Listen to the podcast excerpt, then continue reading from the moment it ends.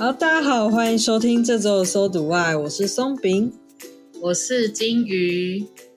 我们这周的主题是想要聊聊已读这个功能。那其实我们真的很久很久，从很久之前就很想聊这个主题了。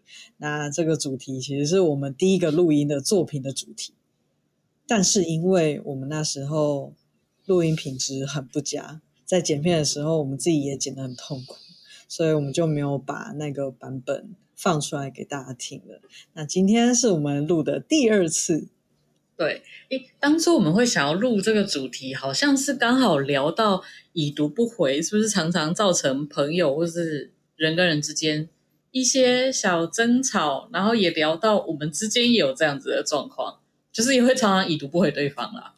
对，当时是我跟你的聊天很常已读不回对方。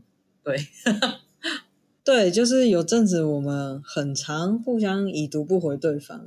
然后又再加上说，好像会一直听到身边有些朋友会因为呃跟伴侣或是跟主要是伴侣啦，就是针对伴侣有时候已读不回或是不读不回很久，会有时候容易发生争执。那我们就还蛮想要聊聊这个主题的。嗯，那金鱼你喜欢已读这个功能吗？我觉得好像没有特别喜欢或不喜欢呢、因为就是只是告诉了我哦，对方读了，而且其实已读功能刚出来的时候，大家觉得很新鲜。可是我发现有一阵子之后，它的确有造成一些困扰，就是会对方会问我说：“哎，怎么还不回？”或者是我看到对方已读了，就真的会稍微想一下：“哎，他看完了，但他还没有回。”可是没有已读的功能的时候，我可以想说：“哦，他可能还没有空看。”对。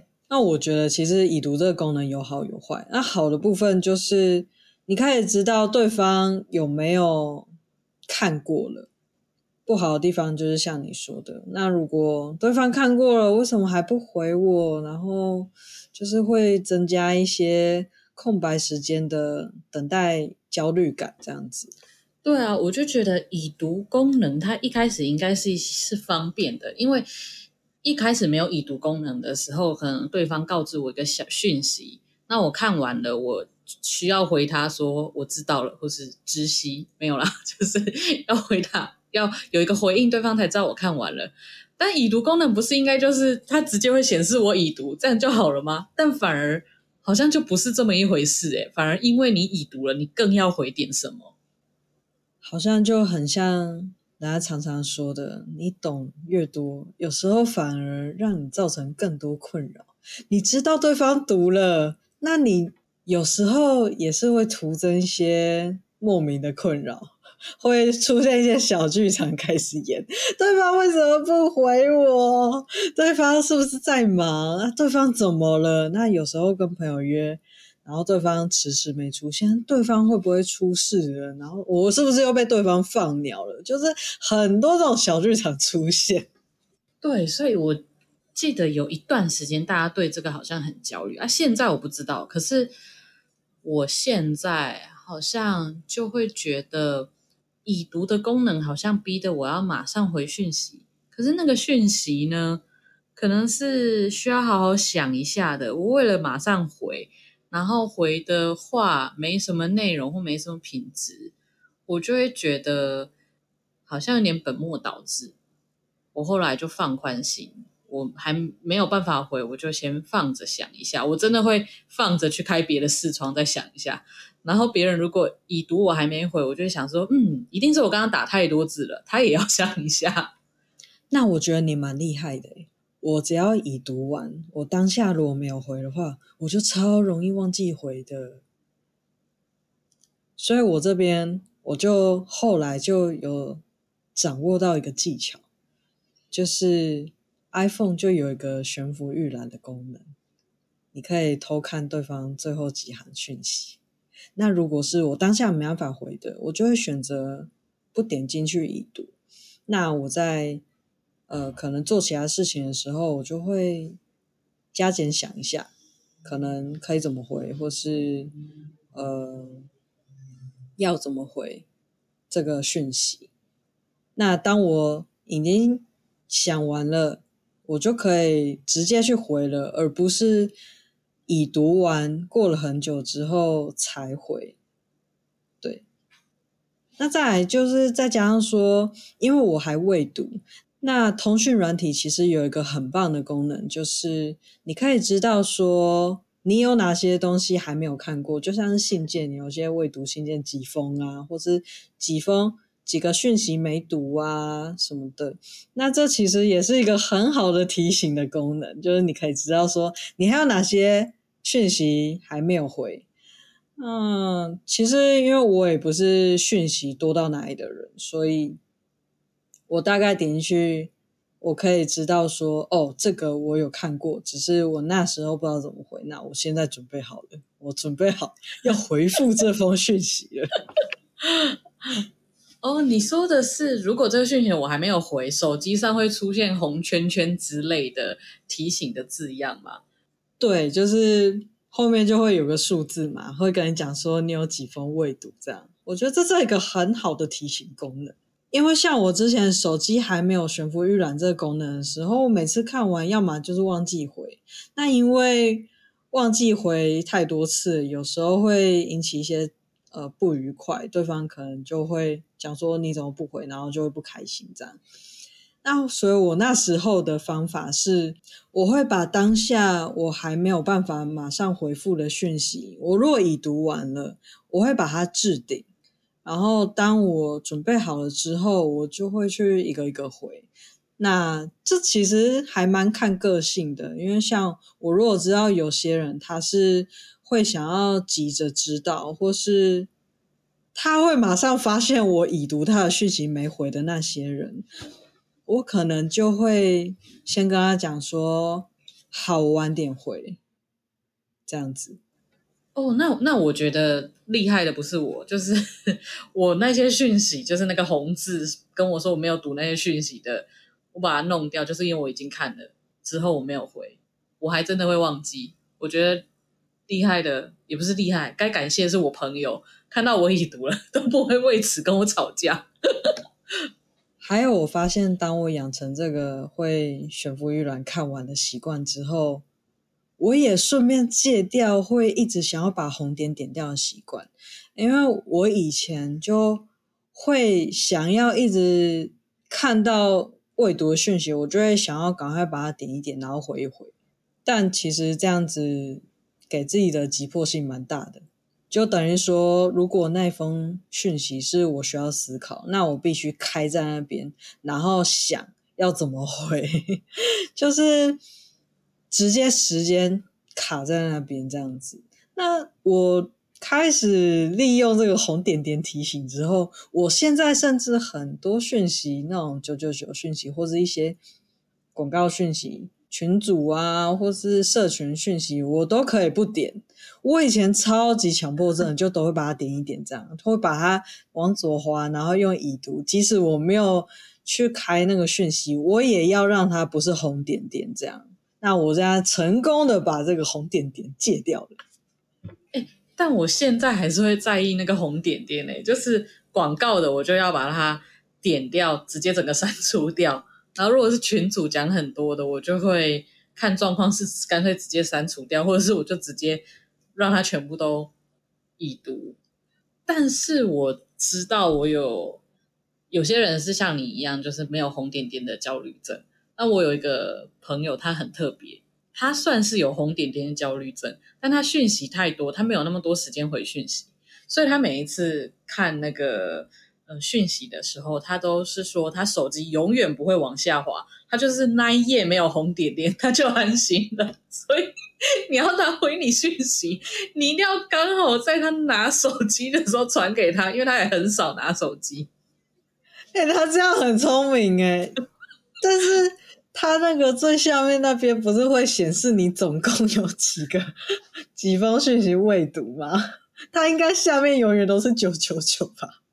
对，他不在乎，他就说我这一页看完了，就是看完了，不要不要管那个，他也不想要去往下滑，把它删除或处理掉。他说就这样子了。那他这样手机荧幕不能买太长，就像之前人家讲说 iPhone 会一直越来越长，变成法国长棍面包。那所以金鱼，你本身是不太在乎已读不回、不读不回的。你有曾经这样对别人，然后别人很不开心的状况吗？嗯，有吧，应该就是伴侣吧。我可以讲这个故事吗？我这样讲，他会不会听到我的节目就知道我在骂他？把这一集就是上传的时候就 不要推播，那没有啦。好啦，那我还是讲一下故事。我把故事稍微改造一下好了。呃，我有因为已读不回而跟别人吵架或不愉快吗？我们那一次其实不是已读不回，那一次是不读不回。那一次就是因为可能那时候感情没有很好，然后他又会传很多的讯息，然后那个讯息是让我觉得我都需要静下心来好好回答他的。就是不是很简单的那种，你可以说哦好啊，不要之类的这样子，是你需要充满情感的 回复他的。所以我平常比较忙的时间，我就不会回，我会等到我很有空，一个人静下心的时候。那那一次是他传很多讯息给我，然后我刚好跟朋友去吃饭，然后跟朋友去吃饭那一阵子很流行，到现在也很流行打卡送一些什么有的没的，于是我就打卡了。他就看到我打卡了，但他也看到我没有读也没有回他的讯息，所以他整个就生气了。所以他是很不开心你用手机了，你有空用手机，然后没有回他的讯息。对，但是我就觉得不是啊，你打卡送冰淇淋这种东西，你就是脸书打开，然后艾特那个地方说哦，我来吃饭了哦。然后发出去给店员看，你手机就可以收起来啦。但回他讯息，我可能至少要用十五分钟以上呢。我刚刚突然想到，已读这个功能还有放在一个场景是非常实用的，就是当你只是要传一个讯息，然后要。通知对方可能什么时候要干嘛，就是一个单方面的传播讯息的话，我觉得已读这个功能就还不错。就是我只要知道你收到了就好了，我也不用说你要回我怎样。嗯，对。所以已读不回跟不读不回，这个会不开心，主要应该是在聊天的场景嘛，对不对？应该是哦，应该是这个比较。但但这个我就觉得奇怪啦，就是你聊天是为了增进彼此的感情，然后让彼此是愉快的，但你却因为这中间不顺利去跟对方吵架，你原始的目的不是要增进感情吗？为什么要为此吵架嘞？其实我觉得我能理解，有时候，嗯，怎么讲，就是双方有没有同步的那个感觉吧，嗯。就是我想要这个聊天的步调，那你突然不见了，也没有讲说哦，我可能要去忙了。就这个，如果是这种 case 的话，有时候我会觉得有点不尊重，除非是对方真的是呃突然走不开，然后连一个讯息讲说我先忙都没办法讲的状况的话，我觉得是可以接受的。但如果是其他状况，的话就会觉得说，嗯，你是不是没有很在乎跟我的相处这样子？哦，对，我觉得会生气，其实背后就是那个有没有在乎。可是这个就要回过头去看说，说对方不回你讯息的原因，真的只有他不在乎吗？他不回你讯息的原因，其实可以有超多种，他手机没电。然后他可能其实在上班的时候偷闲跟你聊天，他突然被同事叫走，或者是他就算在家里好了，他妈突然叫他去洗碗，都有可能。那就是不用那么急着把那个就是原因就直接想说一定是他不在乎我，或许彼此都可以放松一点。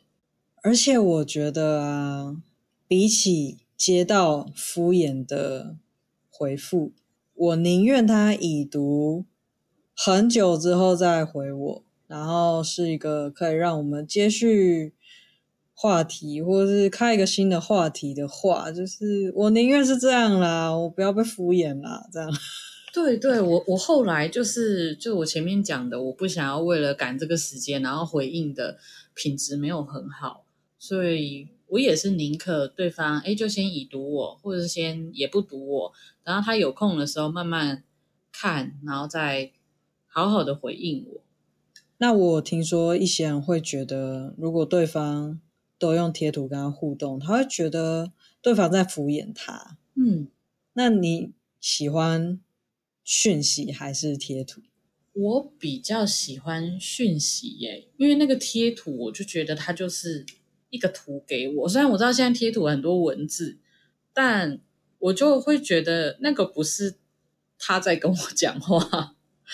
对，而且你这样讲，我突然想到，其实我跟我朋友有一组贴图，他那个名字就叫“呃，为什么还不回？不是已读了吗？”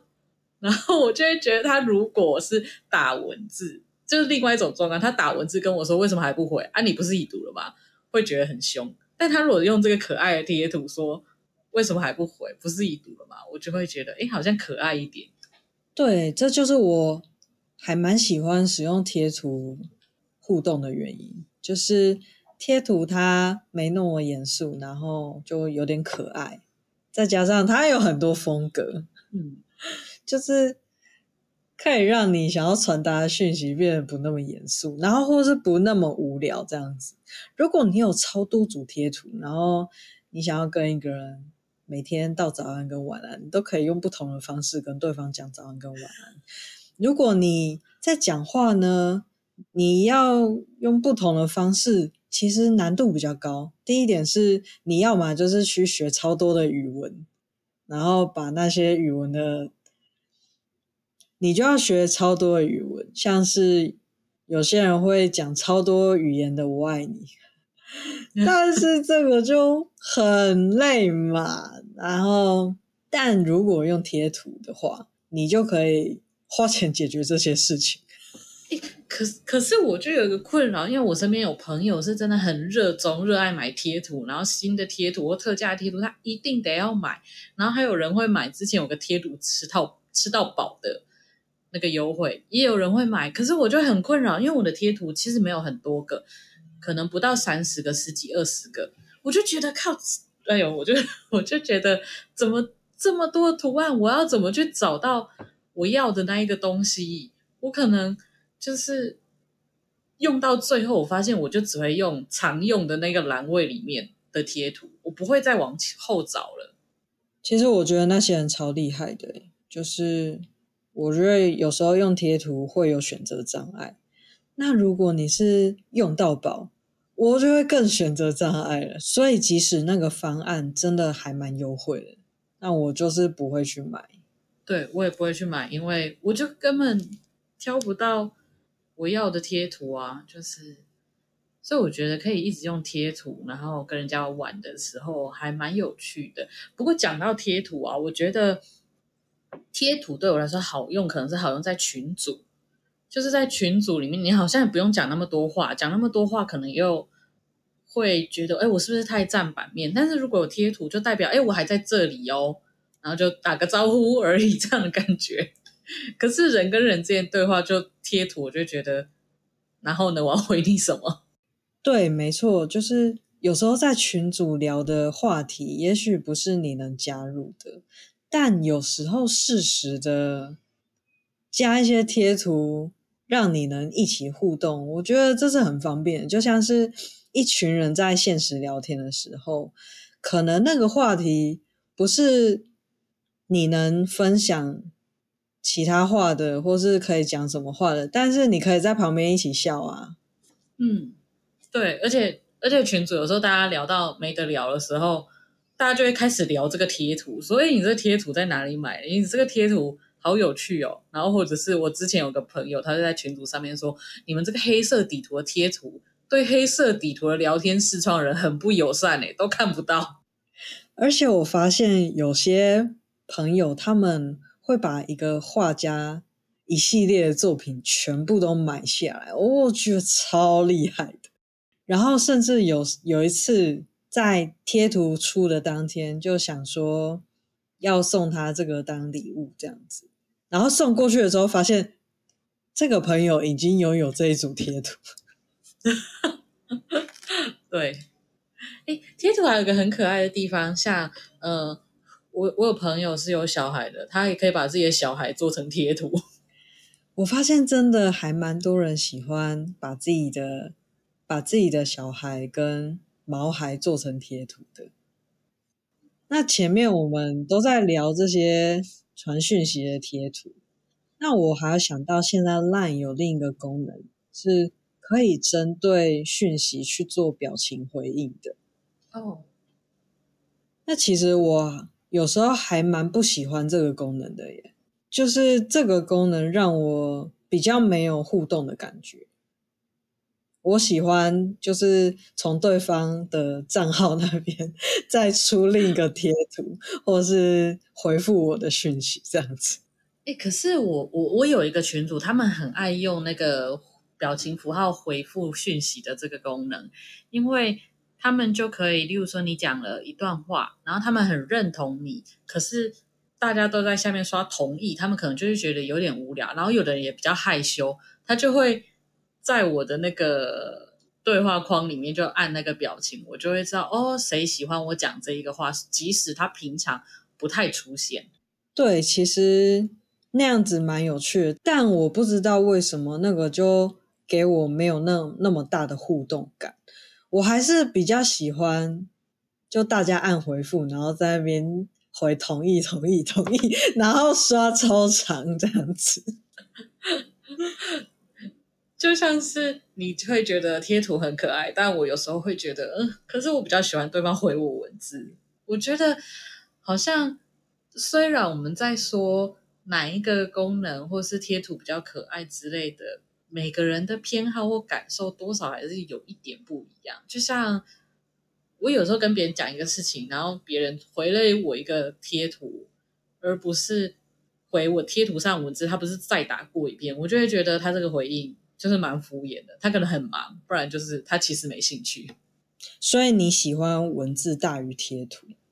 嗯，对，的确，很多时候我觉得文字是比较有温度的，但是那个限定于那个文字。是一句话或者两句话的时候，那如果那个文字是一个嗯嗯，或是一个收到了，那我觉得这时候贴图其实会比较有温度。哦，这个时候倒是对耶。还有一种时候我，我我会比较喜欢贴图，可能在话题结束的时候，对方回我文字，例如说“哦，好好的”。我就想说，嗯，那应该结束了吗？可是他如果回我一个两个贴图，我就知道，嗯，结束了。我甚至不用回他贴图也没关系。哎，说到这个，就是我有一个朋友，他也是很喜欢用贴图做结尾的。那我们有时候就会变成在尬图，你知道吗？就会是我跟他讲说，嗯嗯，然后对方就会也回一个赞，或是收到了。然后我就会再回他一个赞，然后他就会再回我一个赞。但之后多次比试下来，我知道我赢不了，所以当我们进入到第二回合的时候，我就会已读不回了。但我觉得这就是一个很明确可以已读不回的指标，就是当你们已经。有一个结尾的时候，所以我觉得有时候有些人会已读不回对方，会不会是因为他觉得没什么好回的？就这样，是吧？我觉得是诶。但其实我们这样子聊下来，就是包含前面已读不回啊，不读不回啊，有时候要想一下啊，然后或者是我回应到底要赶快回复他，但是降低品质，还是我就想一下。然后等到我有空再好好的回应。到贴图、尬图这件事情，你有觉得我们当初会有通讯软体啊，是想说让沟通更便利，好像会更简单。我发现没有更简单。我发现在通讯软体上面的沟通，其实跟人跟人面对沟通是一样，它是有一点呃社交规则在的，而且通讯软体的社交规则好像又更复杂了一些。然后又每个人的想法标准不太一样，要很仔细去核对，或者是看对方是哪一个族群的人。刚刚你讲这段话，我蛮有感的，就是除非是比较熟识的朋友，不然我很少能够用通讯软体用文字跟人家聊天，我会聊不太起来，我会不知道聊什么。但是如果是一起出去，然后或是讲电话，我可能就可以聊得比较好，这样子。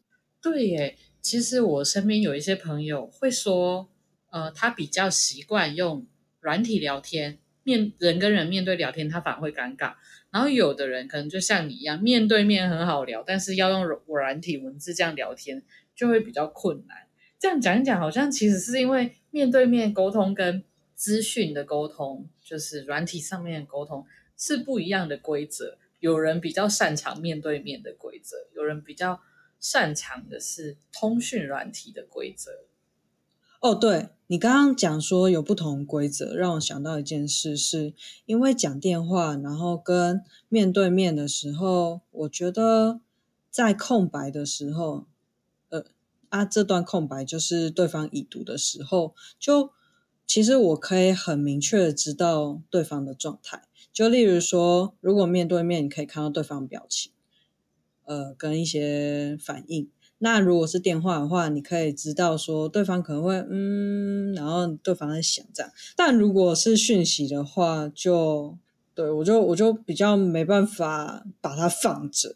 我觉得这是一个很神奇的事情。其实通讯软体刚出来还没有已读的时候，有些人会喜欢用文字回复，就是那个时候可能还没有现在 Line 什么之类的。Messenger 或者是小盒子之类的，是寄简讯的方式。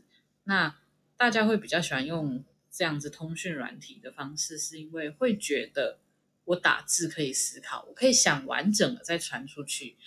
然后这对有些人来说会比面对面安全，是因为我可以完整的想完，我不会讲错话，或者是不小心情绪发泄出去。可是我发现，如果当大家太追着这个已读的时间，不能够。很久的时候，那就少了这个便利的空间了。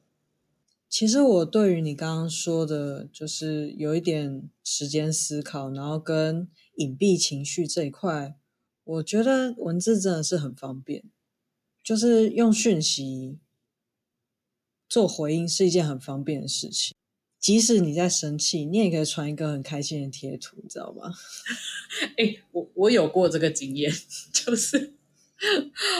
我有过，反正就是我跟朋友出去玩，然后可能是玩比较晚，然后我的朋友就问说：“哎，那你的伴侣不会不开心吗？”